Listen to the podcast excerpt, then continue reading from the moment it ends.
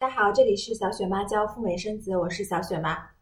进入了五月份，美国和加拿大政府几乎是同时宣布了对学生签证利好的政策。五月四号，也就是明天，正式开放国内的各大使领馆，迎接学生党的前来。加拿大的移民部呢，则在四月底宣布，如果你是一名学生党。并且在五月十五号之前成功提交了完整的学生签证申请，他们承诺必定将在八月六日前给到你一个决定。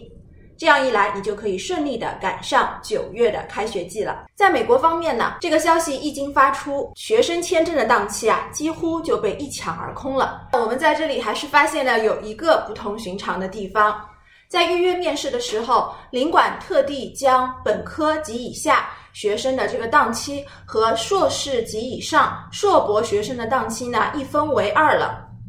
我们可以明显的感觉到，本科及以下面试的档期是非常的充裕的，而硕博呢相对就更加的难约了。受到中美两国关系的影响，特别是之前的总统行政令 P 幺零零四三的一个制约，我们中国国内的学生赴美国就读一些敏感的专业。以及呢，如果你曾经在国内呢就读于敏感院校，关键词呢是“国防”两个字，你很大概率呢会被美领馆行政审核。所以这部分的同学呢，请一定要及早的预约面试，预留出足够的行政审核的时间。再来说一说加拿大签证，如果你是五月十五号之后提交的学签申请呢，那不需要太着急。加拿大的移民局呢是承诺会给到你三个月的审核期，在这三个月之内呢，他们是一定会给到你一个结果的。总而言之呢，就是这两国政府啊都是想方设法的，希望给学生签证创造比较好的条件，大家呢都能够赶上秋季的开学季。为什么说学生签证会优先于其他种类的非移民签证呢？我们知道。每一个国家呢，都是对高学历人才呢是求贤若渴的，特别是加拿大，他们在去年提出了要在三年之内吸纳百万新移民的宏大的计划。那么在二零二一年呢，他们预计将接受超过四十万的新移民。那这部分新移民的很重要的来源啊，就是我们的学生党了。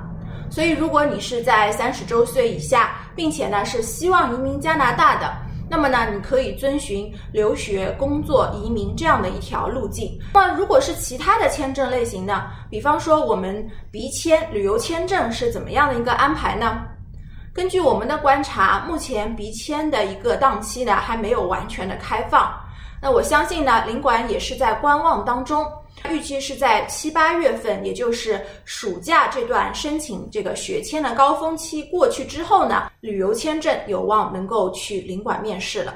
最后呢，是学生党们最关心的，在疫情之后。学生签证的一个通过率到底会怎么样呢？小雪妈认为呢，美国的学生签证啊，还是会做这样的一个具体的区分。如果你是赴美就读本科及以下的，那么这个学生签的通过率啊，预计和疫情之前不会有特别大的差别。这主要还是取决于你就读的是哪一个阶段，另外呢，你是读什么专业的。涉及到硕士及博士阶段呢，那就不得不提到我们刚才讲到的对敏感专业和敏感院校的一些限制了。这部分留学生的一个通过率呢，我认为是会比疫情之前略有下降的。同时呢，有极大的概率遇到行政审核。加拿大这边呢，因为他们并没有出台所谓的限制政策，另外也是有一个非常优惠和宽松的移民政策。以疫情为这个节点，在疫情期间和疫情之后呢，学生签证的通过率不降反升。当然了，这只是我个人的预测。那具体的一个通过率呢，我们还要看随之而来的具体的案例。那么大家也可以关注小雪妈的频道，我们将会持续不断的分享在疫情之下如何更好的拿到美加签证的一些资讯。当然，你也可以扫码或者微信五九八七零五九四找到小雪妈本人做付费的咨询，或者委托我代办你的美加签证。咨询的费用是可以抵扣代办的费用的。祝福大家人人都能够学业有成，去到异国他乡，体验和中国不一样的人生滋味。那么我们下期再聊啦，拜拜。